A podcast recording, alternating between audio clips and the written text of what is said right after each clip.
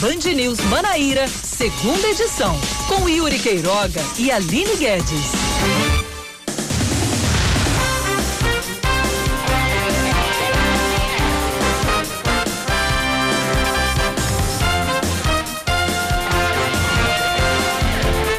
5 horas e 2 minutos em João Pessoa, 5 e 2 na Paraíba. Muito boa tarde para você, nosso ouvinte que está sintonizado na Band News FM Manaíra. Eu sou Oscar Neto e vou seguir junto com você e com Aline Guedes com as principais informações e um resumo de notícias desta quarta-feira, dia 21 de outubro de 2020. Boa tarde, Aline. Boa tarde, Oscar Neto. Boa tarde aos ouvintes da Band News. Pois é, até às 6 da noite traremos as principais notícias do dia. Vamos aos destaques. Vamos com polêmicas. O governador João Azevedo diz, abre aspas, que a vacina não tem partido, não tem país Fecha aspas. Essa declaração foi dada após o presidente Jair Bolsonaro afirmar hoje de manhã que a vacina contra o coronavírus produzida na China não será comprada pelo governo brasileiro. Para o governador paraibano, a politização de questões técnicas é um problema que não deveria existir. A mensagem de Bolsonaro foi publicada em uma rede social em resposta a um comentário crítico ao anúncio do Ministério da Saúde ontem de que tem a intenção de adquirir 46 milhões de doses da Coronavac, uma vacina que está sendo produzida pelo Instituto Butantan e pelo laboratório chinês Sinovac. Bolsonaro afirmou que qualquer compra de vacina contra o coronavírus está descartada e que o governo não vai adquirir nenhuma dose antes da certificação emitida pela Anvisa. A Secretaria de Saúde Estadual vai testar 9.600 paraibanos para Covid-19 a partir do dia 3 de novembro. A testagem faz parte de um inquérito sorológico realizado para avaliar a possibilidade de retorno às aulas presenciais nas escolas paraibanas. Os primeiros trabalhos do inquérito devem começar na próxima segunda-feira e a expectativa é de que tudo seja finalizado em pelo menos dois meses. O secretário da pasta, Geraldo Medeiros, explicou que o levantamento será feito em 130 cidades escolhidas de acordo com o número de casos de Covid-19 notificados também e o perfil do censo do IBGE. Dados do Ministério Público do Trabalho apontam que a Paraíba está em terceiro lugar no ranking de denúncias trabalhistas relacionadas ao coronavírus. O estado aparece com 1.127 denúncias de março até o dia 19 de outubro e fica atrás apenas da Bahia, com 1.787, e de Pernambuco, com 1.365 denúncias. Ainda conforme o MPT, quase 4 mil notificações para que empresas prestassem esclarecimentos e 214 recomendações foram feitas. Outros 418 inquéritos foram abertos. O secretário de Educação de Campina Grande, Rodolfo Gaudêncio, é denunciado pelo Ministério Público Federal no âmbito da Operação Famintos, que investiga fraudes em licitações e desvio de recursos federais para a compra de merenda escolar na cidade. Gaudêncio era assessor jurídico da pasta na época em que os crimes aconteceram. O MPF também denunciou as ex-secretárias municipais de Educação Yolanda Barbosa e Verônica Bezerra, o ex-secretário de Administração Paulo Roberto Diniz e outros 18 ex-gestores e servidores da prefeitura. A maioria é acusada de crimes como peculato, fraudes em licitações e organização criminosa. O Campinense recebe o Globo logo mais às 8 da noite pela abertura do retorno da primeira fase da Série D do Brasileiro. O jogo no estádio Amigão vai marcar o retorno do auxiliar técnico Hélio Cabral, que assume o cargo de treinador interino depois da demissão de Givanildo Sales. A Raposa continua recheada de desfalques, como lateral direito Alex Murici e a dupla titular de ataque Fábio Júnior e Rafael Ibiapino.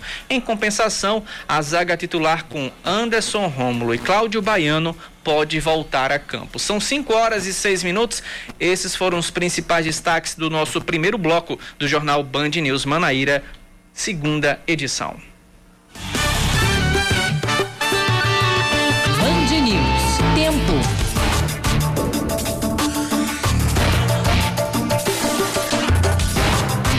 A noite da quarta-feira em em João Pessoa deve, ser, deve ter pouca nebulosidade após um dia chuvoso. Entre o final da manhã e o início da tarde choveu um pouco aqui na capital paraibana, mas nesse momento ah, as nuvens já estão se dispersando aqui no céu de João Pessoa. Mínima de 22 graus e máxima de 32. Nesse momento em João Pessoa está fazendo 29 graus Campina. Como é que está a situação, Aline? Na Rainha da Borborema, a previsão para hoje prevê pancadas de chuva à noite, mínima de 20 graus, máxima de 32, e nesse momento os termômetros marcam 27 graus em Campina Grande. Exatamente. São 5 horas e 7 minutos. Vamos dar prosseguimento à nossa programação aqui na Band News FM Manaíra. E você ouvinte que quer participar, quer mandar sua mensagem, manda para o nosso WhatsApp 991 11 9207 991 11 9207. Participe, mande a sua mensagem e traga a sua informação. Pode ser sua opinião, sua crítica, a sua sugestão, enfim, contanto que você mande a sua mensagem, contanto que você participe da nossa programação.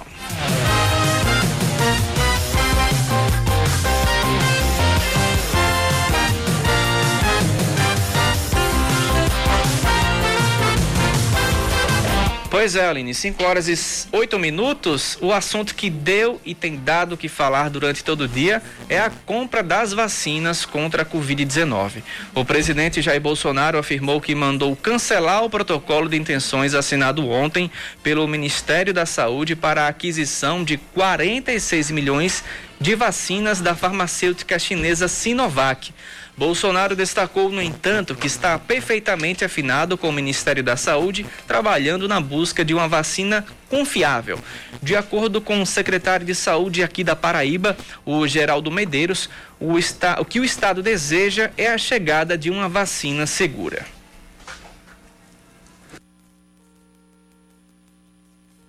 A Paraíba ela se mantém à, à espreita de ter a primeira vacina que estiver disponível no Brasil e que tenha eficácia e segurança seja disponibilizada para o brasileiro. É isso que nós queremos.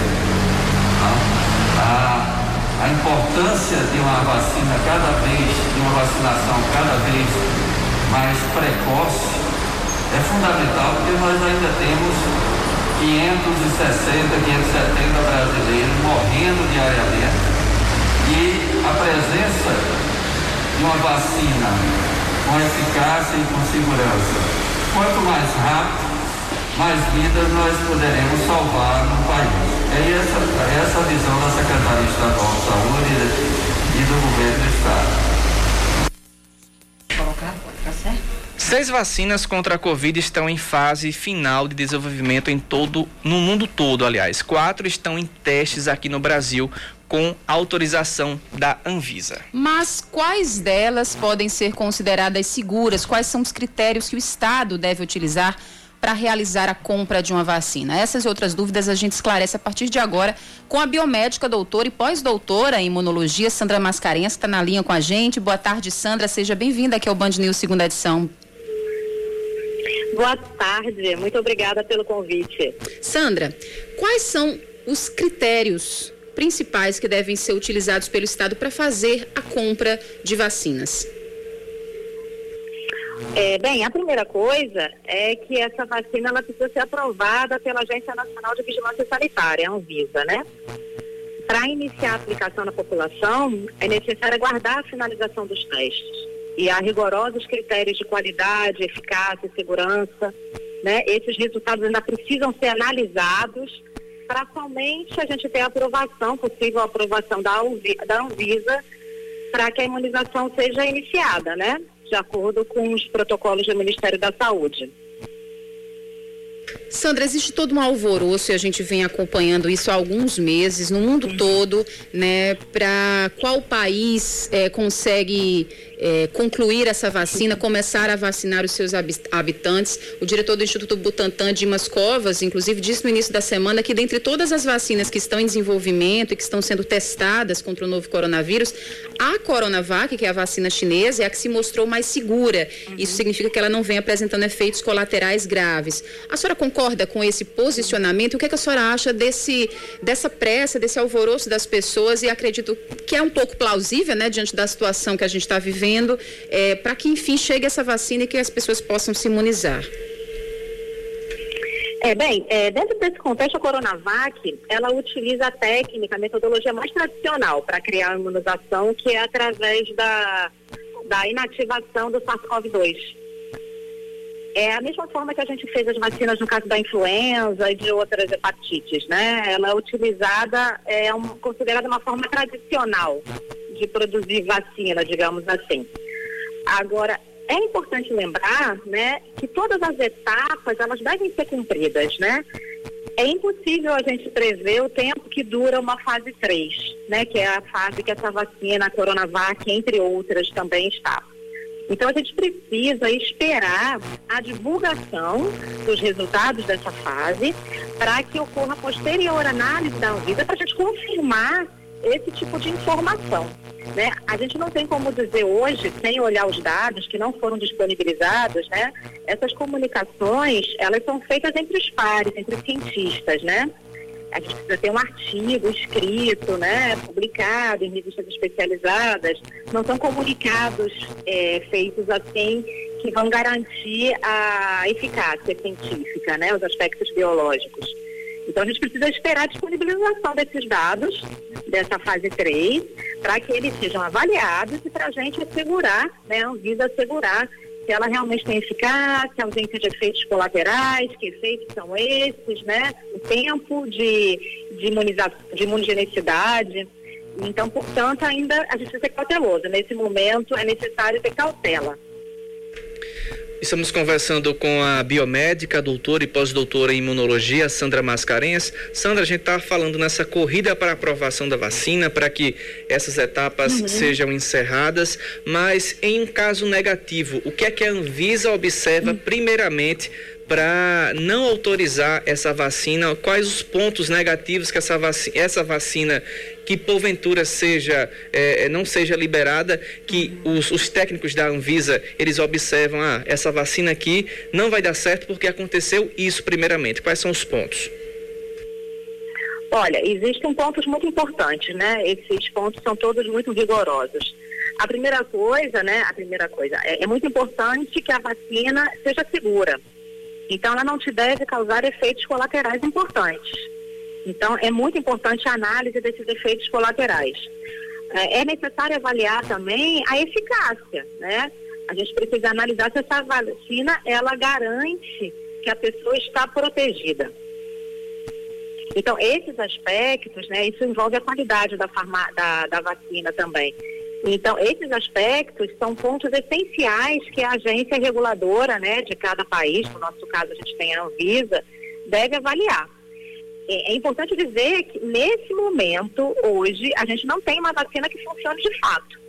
Nesse momento, não dá para afirmar ou excluir a existência de imunidade permanente, até porque a gente tem pouco tempo desses testes. Então, é, esses aspectos de segurança e eficiência são pontos extremamente importantes que serão analisados pela Anvisa para possível aprovação de uma vacina e posterior disponibilização dessa vacina para a população. A senhora falou em efeitos colaterais. Efeitos colaterais de uma vacina não testada, por exemplo, podem trazer, é, pode ser pior, por exemplo, do que a própria doença, não necessariamente a Covid, mas não sei se existem, existe historicamente algum outro caso. É, existem né, casos de vacinas que apresentaram durante o seu desempenho, durante o estudo, efeitos colaterais.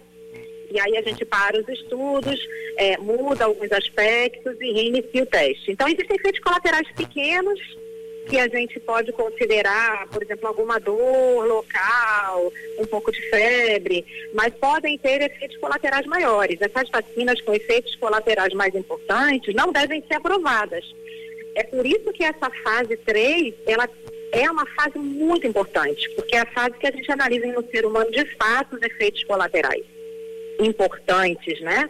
Então, é por isso que tem que ter muita cautela para a gente aprovar uma vacina. Todas as vacinas aprovadas passaram por esses testes rigorosos, são testes muito rigorosos, e uma vez que a vacina foi aprovada, a gente tem uma segurança, né, para a utilização de vacina, que a vacina salva vidas, né? A gente tem que alertar e lembrar sempre a população da importância da vacina.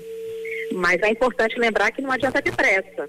A gente precisa aprovar uma vacina de acordo com todos os critérios para que ela tenha segurança e confira a imunidade. Muito bem, até porque a gente está em busca justamente dessa segurança, né? De um mundo Lógico, sem pandemia, né? É, a gente tem tem que acalmar a população, a gente tem que ter cautela, né? Vacina demora. E o objetivo dessa demora toda é simplesmente proteger, né? Então a ciência, ela não está discutindo política, né? A ciência está preocupada com questões de saúde, questões biológicas. A gente não pode politizar o discurso e entrar numa guerra e numa disputa da vacina que sai primeiro, que Estado, enfim. Muito bem, acho que mais do que nunca precisamos estar do lado da ciência. A gente agradece muito a sua disponibilidade Exatamente. em conversar com a gente, com, a, com o nosso público. Conversamos com a biomédica, doutora e pós-doutora em imunologia, Sandra Mascarenhas. Doutora Sandra, muito obrigada. Muito obrigada, eu que agradeço. Pois é, Aline. É, agora há pouco, a, a, a, Secretaria de Estado da Saúde e o Instituto Butantan emitiram uma nota sobre essas declarações do presidente e receberam com surpresa e indignação as posturas e a declaração do governo federal. É, segundo o documento, a postura de uma parte da União vai na contramão dos avanços conquistados até aqui nas negociações por representantes por ele escolhidos para o Ministério da Saúde, no caso o Eduardo Pazuello, com autoridades dos governos estaduais de São Paulo e do Brasil, com destaque para reuniões, inclusive presenciais em Brasília, com a participação do secretário de Estado da Saúde, o Jean Gorinchain, e o diretor do Instituto Butantan, o Dimas Covas, com o ministro Eduardo Eduardo Pazuello e seus assessores especiais. A Coronavac, aliás, demonstra-se mais a mais segura em comparação a outras vacinas em teste para a Covid-19 e apresenta menor percentual de efeitos colaterais nos resultados obtidos até o momento. Segundo o documento, o compromisso do governo do estado de São Paulo é disponibilizar aos brasileiros uma vacina comprovadamente segura após a conclusão de todos os estudos clínicos e as devidas comprovações e aprovações nos órgãos regulatórios, como a Anvisa. Assim, eles esperam que o Ministério da Saúde honre o compromisso assumido publicamente ontem com 24 estados, inclusive João Azevedo participou, o governador João Azevedo participou dessa reunião por meio de videoconferência.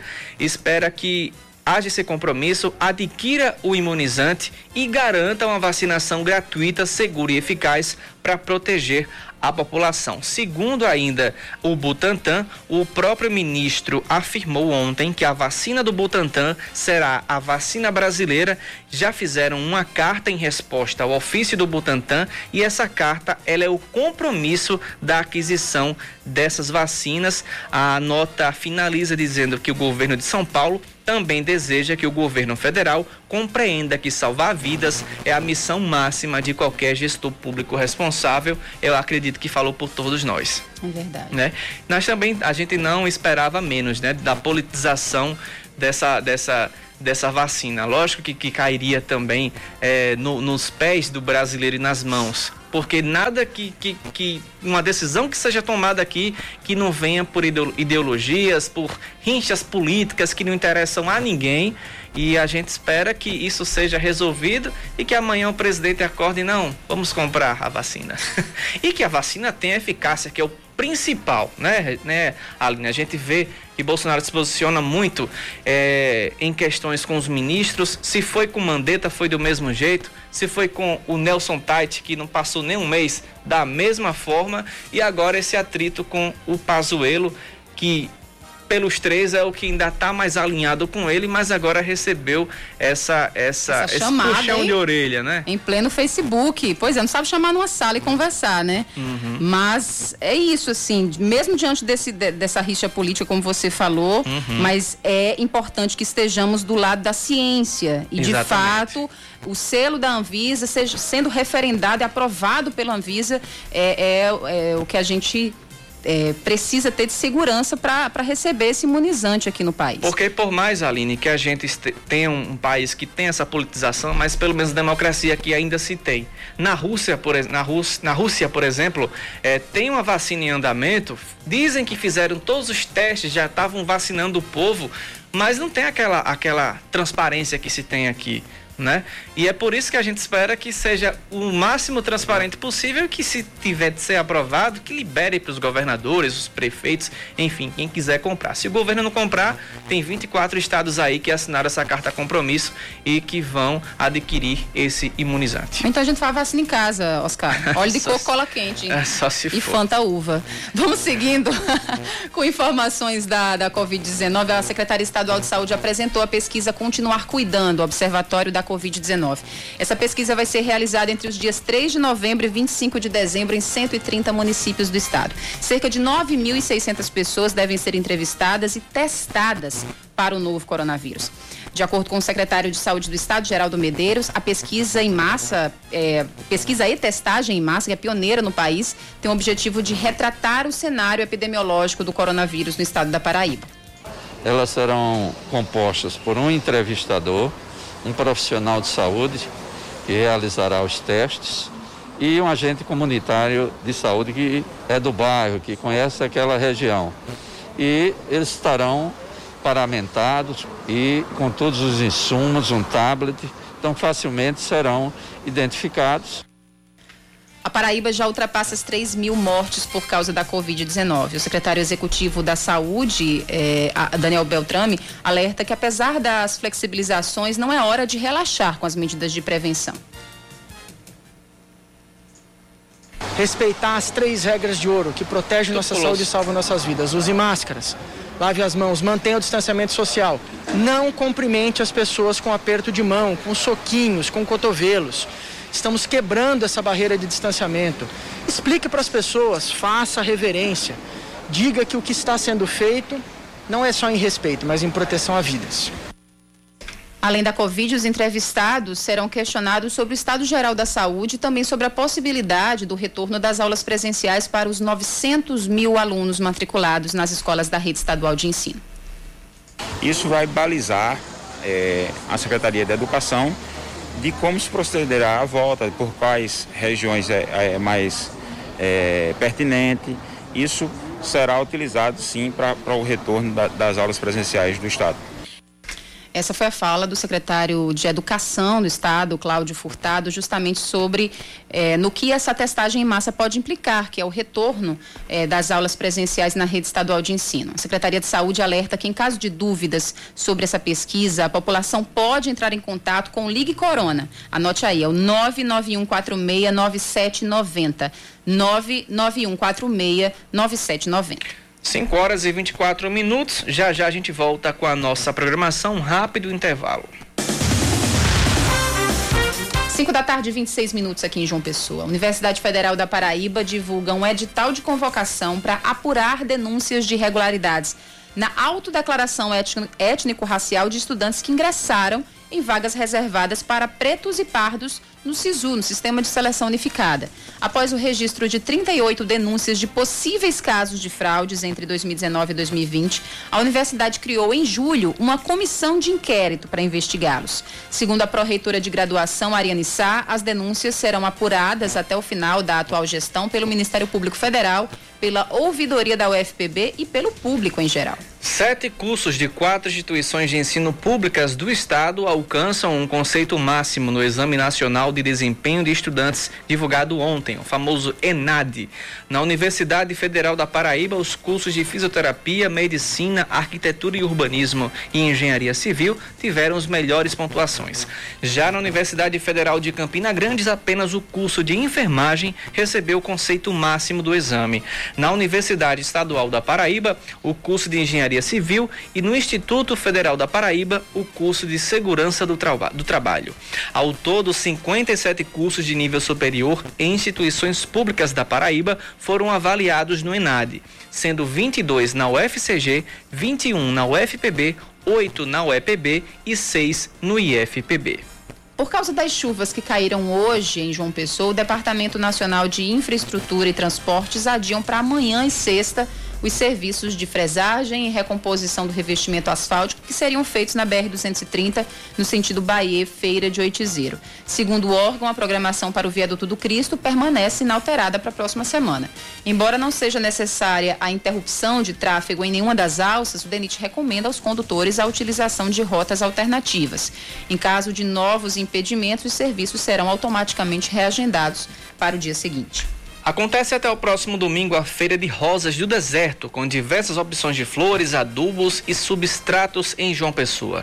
O evento acontece em um shopping no bairro do Altiplano, das 10 da manhã às 8 da noite. Durante a feira são vendidas unidades a partir de R$ reais de variadas cores e tamanhos. Todas as recomendações dos órgãos de saúde contra o coronavírus estão sendo tomadas, com a disponibilização de álcool em gel para os visitantes. A rosa do deserto é uma flor típica das áreas desérticas da África e da Península Arábica, sendo uma planta de sol e pode chegar a 4 metros de altura e um metro e meio de largura. Não dá pra botar na minha casa. Na minha também não, viu? Tá, não. vou, vai ficar, vou ficar querendo só a rosa do deserto. Vamos falar de esportes. O Atlético de Cajazeiras joga às 8 da noite de hoje contra o América de Natal na Arena das Dunas, pela oitava rodada do Grupo 3 da Série D. O Trovão é o lanterna da chave com apenas seis pontos. A partida pode marcar a estreia de Celso Teixeira como novo time, o novo técnico do time sertanejo. Ele foi anunciado no domingo à noite, horas depois da derrota por 2 a 1 para o Mecão no estádio Perpetão. Ele vai substituir Ederson Araújo, que se desligou do Trovão depois de quase quatro anos.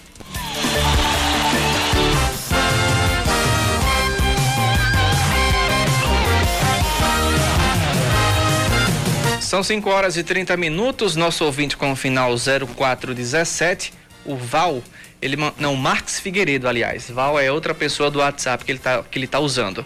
Ele diz: "Boa tarde, os supermercados já quebraram todos os protocolos de cuidado contra a Covid. Não tem verificação de temperatura, nem álcool em gel, inclusive nos caixas também percebi aglomeração constante e ausência de fiscalização das autoridades competentes. Percebi isso também é, em shoppings também. Antigamente você antes de olhar para o shopping já tinha lá o segurança com Isso. a pistolinha para medir a sua temperatura. Aline, aquela questão de medir a temperatura no, no, no, pulso realmente é recomendado? Eu acho que não, na verdade isso não inibe nem no pulso, nem na testa, nem em lugar nenhum, porque vários profissionais já deixaram claro que muitas vezes você é, você consegue você você passa o vírus, você transmite o vírus ainda na fase inicial, uhum. sem sintoma nenhum aparente. Exatamente. Então você pode não estar com febre, mas já está com o vírus e está lá, ó, jorrando adoidado nos shoppings e supermercados. Mas de fato, está muito mais frouxo nesses, nesses locais,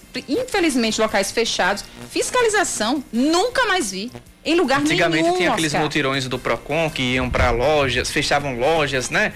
É, no começo da pandemia, em bairros da Zona Sul, aqui no centro da cidade. Mas agora tá aí, né? Banda Ao voou. Deus dará. Banda voou, exatamente. Agora mudando a pauta com essa vinheta que vai tocar muito daqui para novembro.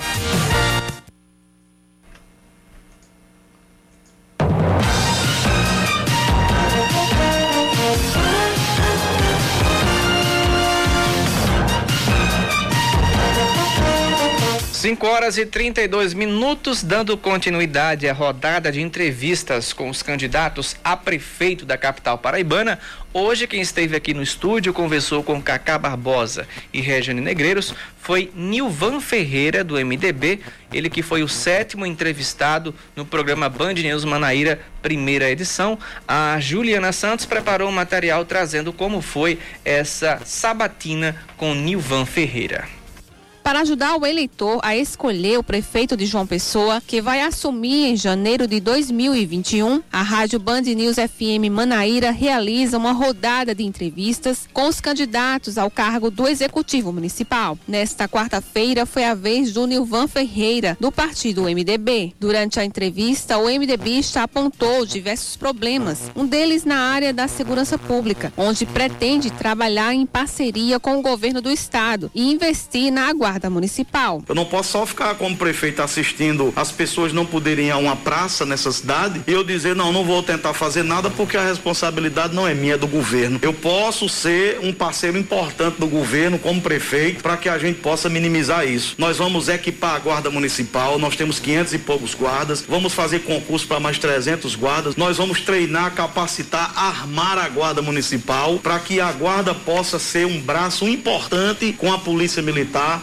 De acordo com o candidato, para a moralização do serviço público é necessário a realização de concursos, mas além disso, ele pretende ter uma visão humanizada em relação aos servidores contratados. Eu não posso fazer um concurso para determinada área para jogar no olho da rua alguém que está 20 anos na prefeitura como contratado e vai sair sem levar absolutamente nada. A Guarda Municipal, o pessoal da CEMOB, a saúde luta pela insalubridade há muito tempo. A vigilância sanitária luta por outro lado para ser reconhecido em termos de remuneração. Nilvan Ferreira destacou também o que deve fazer na área de saneamento básico, caso seja eleito prefeito da capital. Podemos ter um investimento de 40 milhões por mês para poder universalizar coleta e tratamento de esgoto e fornecimento de água para uma grande parte da cidade que ainda não tem. Nesta quinta-feira, o sabatinado na rádio Band News FM Manaíra será o candidato Cícero Lucena do Progressistas.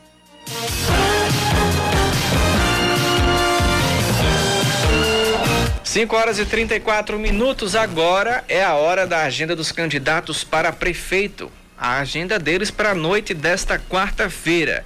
Começando por Anísio Maia, do PT, que participa de uma live com uma cantora. Carlos Monteiro do Rede se reúne com a coordenação de campanha. Cícero Lucena do PP participa de reuniões com a vereadora no Timbó, com lideranças e apoiadores nos funcionários e se, funcionários 1 e se encontra com a militância no 13 de maio e por fim se reúne com um candidato a vereador em Oitizeiro. É Dilma Freire do PV se encontra com a população dos bairros de Mandacaru, José Américo e Brisamar. Italo Guedes do PSOL faz uma panfletagem na Praça da Paz e em seguida participa de uma reunião com a equipe de campanha. João Almeida, do Solidariedade, participa de uma entrevista em uma emissora de TV e depois se encontra com moradores dos bairros do Esplanada e João Paulo II. Nilvan Ferreira, do MDB, participa de uma reunião no Geisel. Rafael Freire, do Unidade Popular, se reúne com o diretório estadual do partido. Raoni Mendes, do Democratas, participa de visitas e reuniões no Bessa e Manaíra. Rui Carneiro, do PSDB, participa de reuniões com apoiadores em diversos bairros. Valber Virgulino, do Patriota, participa de reuniões reuniões com apoiadores no Bessa e também Mandacaru. Camilo Duarte, do PCO, Rama Dantas, do PSTU e Ricardo Coutinho, do PSB, não divulgaram a agenda para hoje à noite. Essa foi a agenda, como diz Cacá, a quem interessa a poça, são 5 horas e 36 minutos.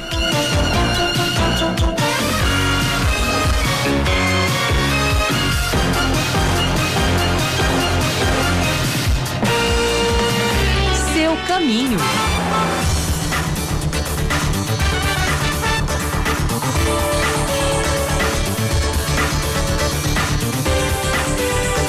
Cinco horas e 36 minutos. O ouvinte ou o motorista que está pela João Machado não vai encontrar um trânsito mais intenso nos dois sentidos para quem está indo para Pedro II ou voltando ali para o cemitério da o cemitério Senhor da Boa Sentença.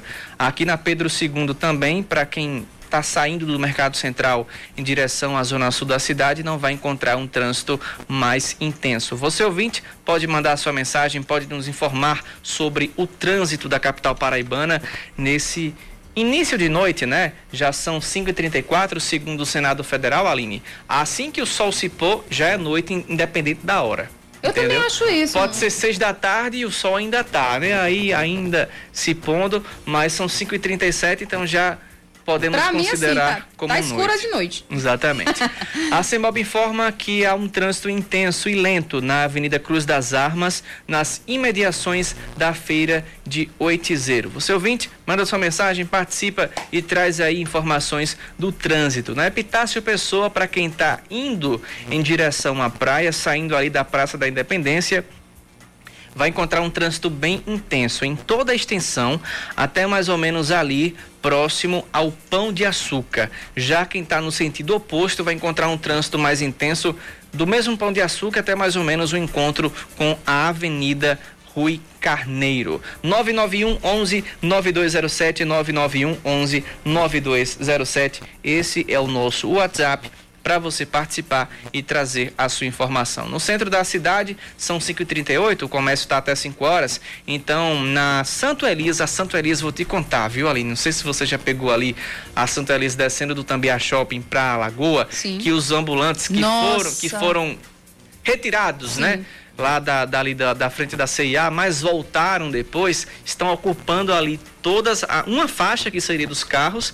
Aí os motoristas acham que a situação tá boa e também estacionam ali. Tá bem complicada a situação. É terrível. É né? terrível. Então tá bem complicado. Por lá, o pessoal saindo do Tambiá em direção à Lagoa para pegar o centro da cidade.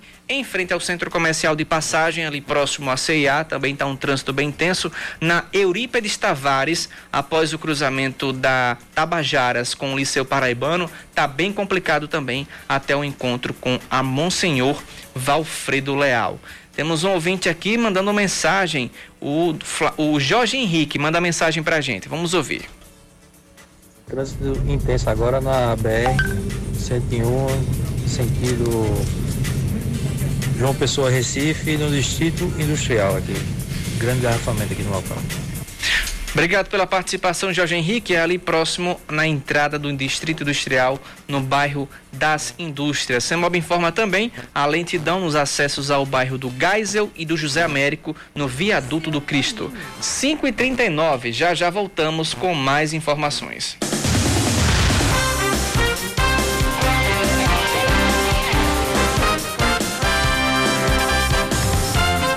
Cinco horas e 41 minutos em João Pessoa, o último bloco do Band News Manaíra, segunda edição. Só quero dizer primeiro, porque já é a força do hábito pela manhã. Normal, normal. Vamos lá, o Ministério Público da Paraíba recomenda que a Câmara Municipal do Conde reduza gastos com diárias de vereadores e servidores da casa, priorizando cursos e eventos gratuitos online. Isso lembra só Santa Rita. Não, é, não sei porquê, né? É, a recomendação foi publicada ontem no âmbito da- do inquérito que apura o pagamento indevido e em excesso de diárias nos anos de 2018 e 2019. Segundo o documento, a Câmara deve deixar de autorizar o pagamento de diárias a vereadores ou servidores que estejam usando de forma abusiva e reiterada. Caso esteja comprovada a necessidade da realização de cursos de aperfeiçoamento dos vereadores ou servidores que a atividade tenha pertinência com o cargo ou função desempenhada.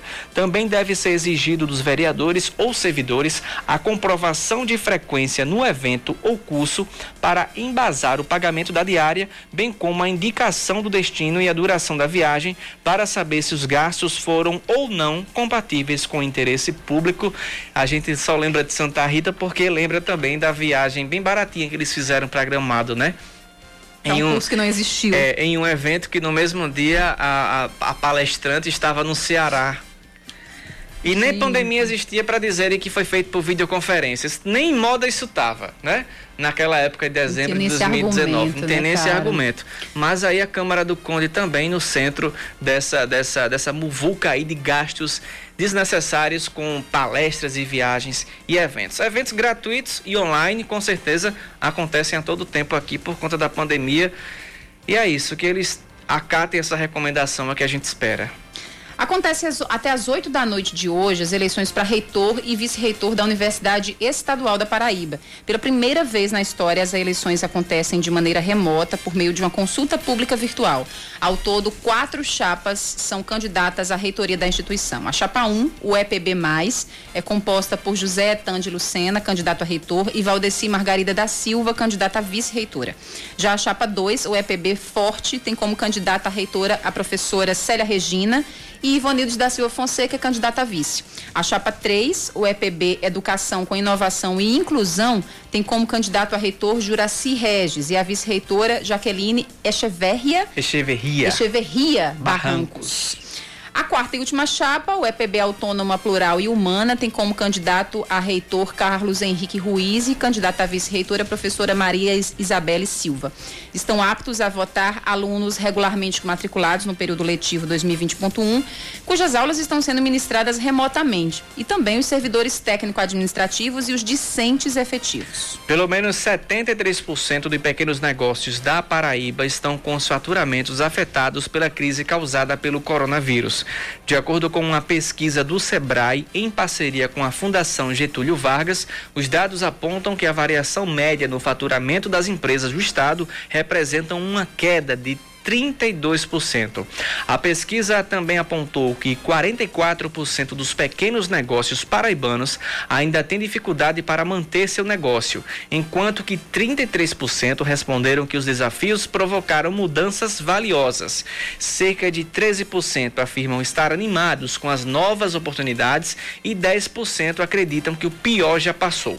Os dados ainda apontam que na Paraíba a expectativa é de que a economia demore nove nove meses para voltar ao normal. Complicado, viu?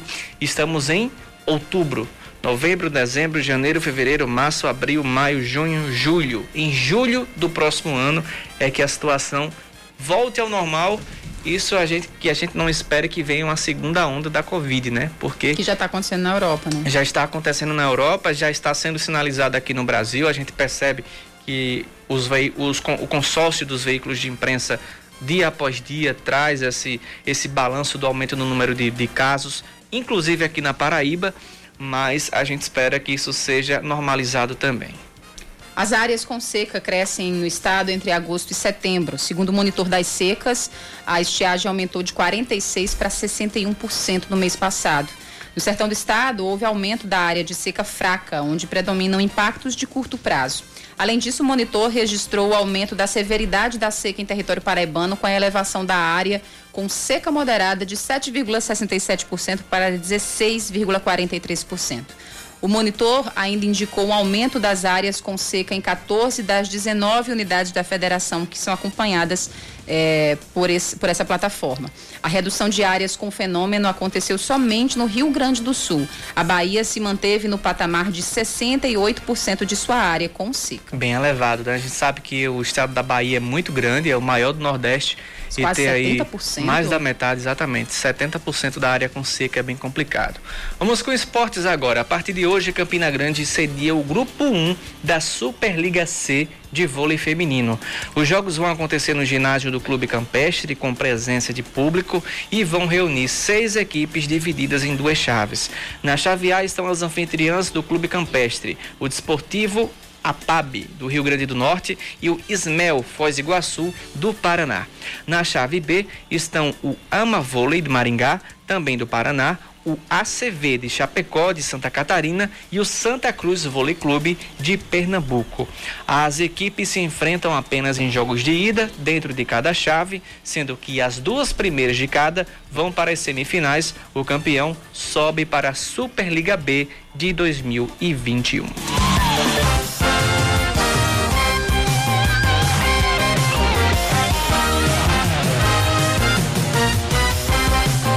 5 horas e 47 minutos, atualizar os casos de coronavírus aqui na Paraíba. A Secretaria de Estado da Saúde confirmou 369 novos casos de Covid-19 e 10 óbitos hoje, sendo que três deles ocorridos nas últimas 24 horas.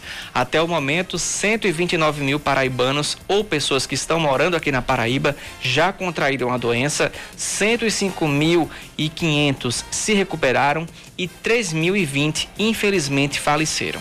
Até o momento, 401.300 testes para diagnóstico da Covid-19 já foram realizados aqui na Paraíba. A ocupação total de leitos de UTI adulto pediátrico e obstétrico em todo o estado é de 42% fazendo recorte apenas dos leitos de UTI para adultos na região metropolitana de João Pessoa, a taxa de ocupação chega a 40%, já aumentou estava em 36, a uma época dessa chegou até 33, mas agora estamos em 40%. Em Campina Grande estão ocupados 35% dos leitos de UTI, se permaneceu estável, e no Sertão Paraibano, 61% dos leitos de UTI para adultos. Está estável também, mas está muito alto.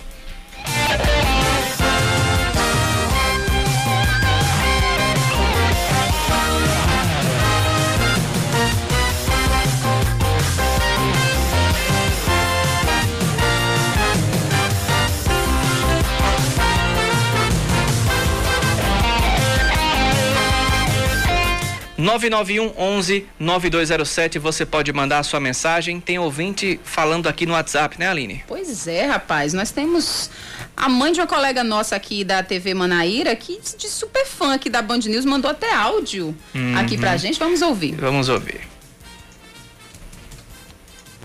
Aí, da Band News, acompanhando aqui a Caminho do Cristo, VD. Beijo. Dona Valdirene, mãe da nossa produtora Amanda aqui da TV Manaíra, que é super fã da Band News. Um beijão, Dona Valdirene. Que honra que a senhora está nos escutando, né? Um beijão, obrigada pela audiência, pela mensagem. Você pode mandar também sua mensagem para nós, 9911 9207 é o nosso WhatsApp. Agora a gente volta a falar sobre a Covid-19, porque o estado da Paraíba aparece como um dos três que mais tiveram empresas denunciadas por risco a trabalhadores em relação ao coronavírus. As informações com Yuri Queiroga. É no Nordeste que está concentrada a maior parte das denúncias a respeito de alguma irregularidade trabalhista relacionada ao coronavírus. A Paraíba aparece na terceira posição do ranking, segundo o Ministério Público do Trabalho, com 1.127 denúncias de março até o dia 19 de outubro. O estado fica apenas atrás da Bahia, com 1.787, e de Pernambuco, com 1.365 denúncias. Nesse mesmo período, foram abertos 418 inquéritos e investigações para apurar, por exemplo, se a contaminação foi dentro da empresa empresa ou se houve negligência dos patrões, como conta a procuradora do trabalho Andressa Ribeiro Coutinho. Na verdade, os procedimentos são inquéritos civis, onde nós vamos apurar o motivo pelo qual houve contaminação desses empregados, se realmente a contaminação foi dentro da empresa ou fora, ou se a empresa sabia dessa contaminação e permitiu que os empregados continuassem trabalhando, ou ainda empregados que por vezes não informaram que estavam contaminados e mesmo assim continuaram trabalhando. Ainda conforme os dados do MPT, quase 3.900 notificações para que empresas prestassem esclarecimentos e 214 recomendações foram feitas. A procuradora conta que entre as denúncias mais comuns, além da infecção no ambiente de trabalho, estão a falta do cumprimento do distanciamento social e de desinfecção dos locais. A não desinfecção do ambiente ou o não afastamento social ou o não afastamento imediato do trabalho né, a falta, muitas vezes, dos programas de controle de saúde ocupacional, que são o Programa de Prevenção de Riscos Ambientais e o Programa de Controle Médico de Saúde Ocupacional, a falta de adoção de medidas de contingenciamento para que não haja contaminação de Covid, como, por exemplo, a aferição de temperatura, o fornecimento de máscaras e demais EPIs necessários. Caso a denúncia chegue ao Ministério Público do Trabalho, geralmente as empresas têm até 10 dias para enviar defesa. O contato do trabalhador pode ser feito pelo site prt13.npt.mp.br. Repetindo, prt13 com o numeral .mpt.mp.br ou pelas redes sociais da Procuradoria do Trabalho. 5 horas e 52 minutos, mudando agora um pouco de assunto. Moradores que residem próximo às margens da linha férrea no bairro do Tambor, em Campina Grande, estão com medo de serem despejados. A empresa que tem a concessão da malha ferroviária da cidade conseguiu a ordem de despejo na justiça, que determinou que o local seja desocupado até o início do mês de novembro. A Aline Guedes traz as informações. A empresa que tem a concessão do que sobrou da malha ferroviária de Campina Grande quer que as pessoas que moram próximo à margem saiam de suas casas porque elas serão demolidas. A empresa transnordestina ganhou uma causa na justiça. Esse prazo de despejo vai até o dia 11 de novembro. As 52 famílias que moram na Rua Nova, no bairro do Tambor, estão angustiadas, como a família da agente de saúde Francinete Moraes. A situação é complicada, meu amigo, porque é o seguinte: você está trabalhando e de repente você recebe uma ligação dizendo que o processo continue em andamento e que dia 11 se encerra o prazo e a qualquer momento eles podem chegar com o oficial de justiça e dizer que a gente tem que desocupar a casa. E aí? Porque, sem direito a nada, né? Porque aqui é um terreno, dizem que é da União e a gente não tem direito a nada. Então a gente fica apreensivo. A aposentada Maria Ivonete Damião se emociona e fica sem saber o que fazer só de pensar que sua casa pode ser demolida a qualquer momento. Eu tô com medo, eu com muito medo. Porque não tem pra onde ir, eu só ganho, eu só ganho um salário para fazer tudo. Eu ganho só mil para fazer tudo de dentro de casa. Esse caso tramita há anos na Justiça. A justificativa para o mandado de reintegração de posse é de que as moradias tomaram um terreno que pertence à empresa da ferrovia e deve ser desocupado por ter sido invadido. A cabeleireira Ridete Oliveira é moradora da Rua do Tambor e explica que muitos são idosos e em situação de vulnerabilidade. É, querem jogar a gente na rua sem direito a nada, pessoas idosas, não tem dinheiro para pagar um aluguel, não tem condição, só o psicológico já fica abalado com essas, você está na rua, você está em casa. É, são pessoas que só em saber da notícia já vão para no hospital. E aí, se de repente chega uma catrapilha aqui, como eles ligam dizendo, olha, a qualquer momento chega aí uma pessoa com ordem de despejo e derruba as casas e pronto. Não tem direito a nada. E tem pessoas aqui que desde, desde a mocidade moram aqui, tiveram seus filhos, seus netos, suas histórias, foram erguendo suas, seus lares. Aqui não é só uma casa, aqui é o seu lar. A empresa transnordestina, que detém a concessão da Malha Nordeste da antiga rede ferroviária federal, não quis se pronunciar sobre o caso. Já o prefeito de Campina Grande, Romero Rodrigues, disse tentar intervir no caso para evitar a demolição dos imóveis. Seu caminho.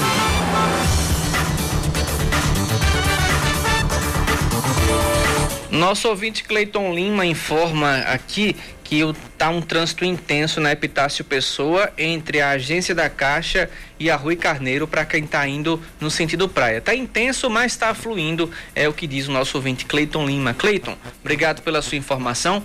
Enquanto isso, a CEMOB diz que tem bom fluxo nas alças do viaduto do Geisel, o fluxo intenso na principal do Geisel até as imediações da Drogarias Globo. Lentidão nos acessos ao Geisel e José Américo, no viaduto do Cristo. Boa fluidez na Pedro II após o cruzamento com a Rui Barbosa, ali próximo à curva da Santinha. No centro, o maior fluxo na Santo Elias, próximo ao Tambiá Shopping, Pedro I, em frente ao Tambiá, e na Maciel Pinheiro. Boa fluidez nos demais corredores do centro da cidade. Temos uma fluidez constante na João Machado, na Tancredo Neves. O trânsito intenso, porém constante, e um grande acúmulo de veículos nos semáforos do retão de Manaíra, no sentido praia. São 5 horas e 56 minutos.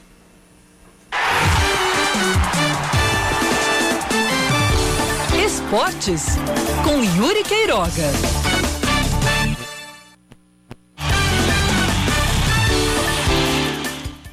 Ao receber a notícia no último final de semana.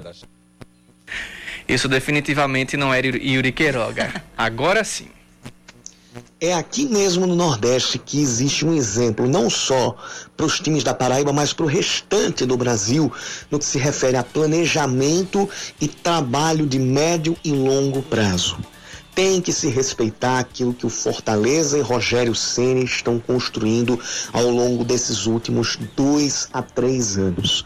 Não é à toa que o Fortaleza já é o sétimo colocado e tem um jogo a menos no Campeonato Brasileiro, tendo a possibilidade de entrar na zona de pré-libertadores caso vença a partida que ainda deve na competição. Não é à toa. Rogério Ceni chegou ao Fortaleza antes mesmo da virada de 2017 para 2018. Ele chegou logo depois do acesso do Fortaleza para a Série B do Campeonato Brasileiro, depois de, do, do Fortaleza bater na trave não sei quantos anos. Você lembra do calvário que o Fortaleza passou na Série C? Chegava nas quartas de final, caía, fazia grandes campanhas na primeira fase, se classificava quando chegava na hora de decidir, ou em casa ou em fora, ou, ou em fora não, ou fora, perdão, decepcionava a sua torcida e aí voava cadeira tudo mais. Em 2017 o time subiu, passou a investir melhor, teve menos medalhões, conseguiu subir. Aí veio a grande jogada, como uma espécie de presente pelo centenário do Fortaleza, o time trouxe o Rogério Ceni, mas trouxe da maneira correta. Já trouxe o cara para conhecer as estruturas, para conhecer todas as instalações do Fortaleza e deu carta branca para que ele dissesse o que que precisava melhorar para que o trabalho pudesse ser feito a contento, a médio e a longo prazo. E aí é que a estrutura do Fortaleza está crescendo e o técnico Rogério Ceni está conseguindo ter a mão e a moral do elenco para fazer aquilo que ele pensa enquanto projeto de jogo. E é por isso que o time, além de ter entrosamento, mesmo com as reposições que aconteceram tempo a tempo, o time não perde a sua postura. Tem os seus momentos de falha, tem mas sabe reconhecer que esses momentos existem e que o trabalho precisa ser continuado para que ele tenha excelência. Não é um time que, numa sequência de cinco ou seis partidas sem vitória ou com más atuações, demite logo o treinador. Não é como a, a maioria dos times aqui no Brasil. Está seguindo o trabalho, sabe que tem algo muito maior à frente e sabe que o caminho está sendo bem percorrido. O grande segredo é dar condições de um trabalho a longo prazo e de que o time tenha a sua filosofia de jogo respeitada. Mais do que isso, valorizar o trabalho de um treinador e um treinador que está começando em sua carreira e que tem muito a entregar não só ao clube, mas ao futebol do Brasil como um todo. A gente tem que se mirar no exemplo do Fortaleza e no exemplo de Rogério Ceni para ver se um dia os técnicos serão mais valorizados e a gente vai ter uma elevação no nível do futebol brasileiro. Seu caminho. Seis horas em ponto, rapidinho aqui, nosso ouvinte, o o Cleiton Lima manda mensagem aqui, diz que a PM e a CEMOB tem que atuar na lagoa ao lado da Torra Torra. Torra Torra é onde era o Shopping Lagoa. Isso. É, parece uma rodoviária. Alternativas tomaram conta do espaço e atrapalham o trânsito. Um apelo, valeu. Sou super fã, ouço todos os dias. Obrigado, Cleiton, pela sua participação. Obrigado pela sua mensagem. Nosso ouvinte Álvaro, motorista de aplicativo, diz que a BR está tudo parado a partir do Bessa até o Jacaré. Nossa. A saída é entrar no Bessa e ir pela praia até Intermares. Fiquei desde as 5 e 5 da tarde para chegar no Jacaré só agora. Ele Seis da diz. noite. Seis da noite. Um Nossa. abraço para vocês. Obrigado, viu, Abraço, Álvaro, Álvaro. pela participação. Acabou tudo aqui, 6 e 1. Aline, boa programação. Aline vai ficar junto com vocês até 8 e meia, é isso? 23. 23, exatamente. Ah, não, hoje tem jogo, hoje tem Exata- futebol aqui na Band News. A partir das nove e meia da noite tem Campeonato Brasileiro. Daqui a pouco trago as informações sobre o jogo, sobre o campe... ah, Campeonato Brasileiro. Isso, eu- isso sim eu sei, mas daqui a pouco eu trago informações sobre qual jogo e a, a locução. É, mas logo depois da Voz do Brasil a gente já volta com futebol aqui na Band News. 6 e 1, até amanhã. Valeu. Você ouviu Band News Manaíra, segunda edição.